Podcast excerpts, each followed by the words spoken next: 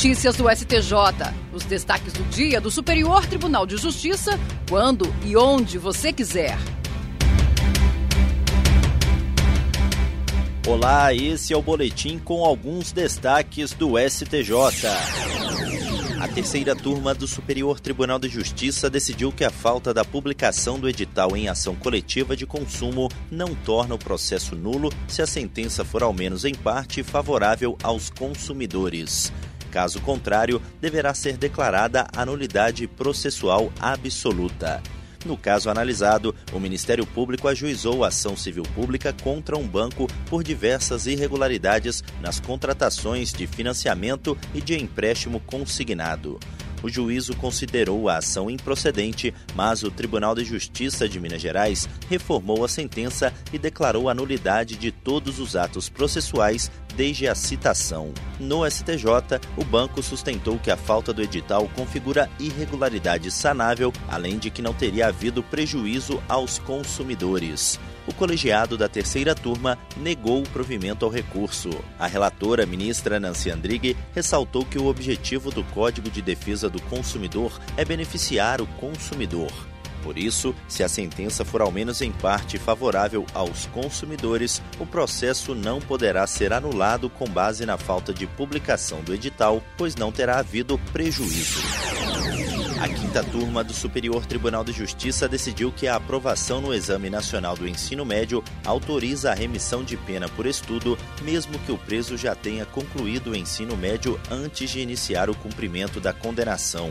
O colegiado, entretanto, ponderou que o condenado aprovado a partir de 2017 em todas as áreas do Enem não faz jus ao acréscimo de um terço no tempo a remir pois desde aquele ano a aprovação no exame não pode mais ser usada para certificar a conclusão do ensino médio. No caso analisado, após aprovado parcialmente no Enem de 2019, um preso pediu que a pena fosse reduzida na proporção de 100 dias. As instâncias ordinárias entenderam não ser o caso de aplicar a remissão, já que o réu já possuía formação no ensino médio antes de começar a cumprir a pena. No STJ, o colegiado da quinta turma negou o provimento ao recurso do Ministério Público. O ministro Reinaldo Soares da Fonseca, cujo voto prevaleceu no julgamento, destacou que, mesmo quando o Enem deixou de servir para certificar a conclusão do ensino médio, o STJ continuou a entender que o benefício da remissão deve ser aplicado em hipóteses como a dos autos, já que a aprovação do condenado no exame demonstra aproveitamento dos estudos realizados durante a execução da pena. O ministro considerou que o pedido de remissão da pena por aprovação no ensino médio não possui o mesmo fato gerador do pleito de remissão da pena em decorrência da aprovação no Enem. Por isso, para o magistrado, deixar de reconhecer o direito do apenado à remissão de pena por aprovação total ou parcial no Enem é negar vigência à Resolução 391 do Conselho Nacional de Justiça.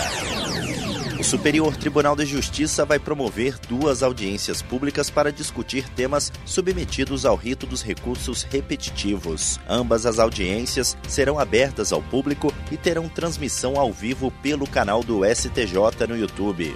A primeira audiência, marcada para o dia 4 de outubro, vai discutir o tema 1198 dos repetitivos, que diz respeito ao poder geral de cautela do juízo em ações com suspeita de litigância predatória. O evento será realizado na sala das sessões da segunda sessão, das 9 da manhã ao meio-dia. A segunda audiência ocorrerá no dia 5 de outubro, a partir das 10 horas da manhã, na sala de sessões da primeira sessão. Na ocasião, será discutida eventual revisão da tese fixada no tema 414 dos recursos repetitivos sobre a legalidade da metodologia de cálculo da tarifa de água e esgoto em condomínios que têm hidrômetro único para suas várias unidades. E esse foi o STJ Notícias de hoje. Se quiser ouvir mais, acesse o Spotify ou o SoundCloud do STJ.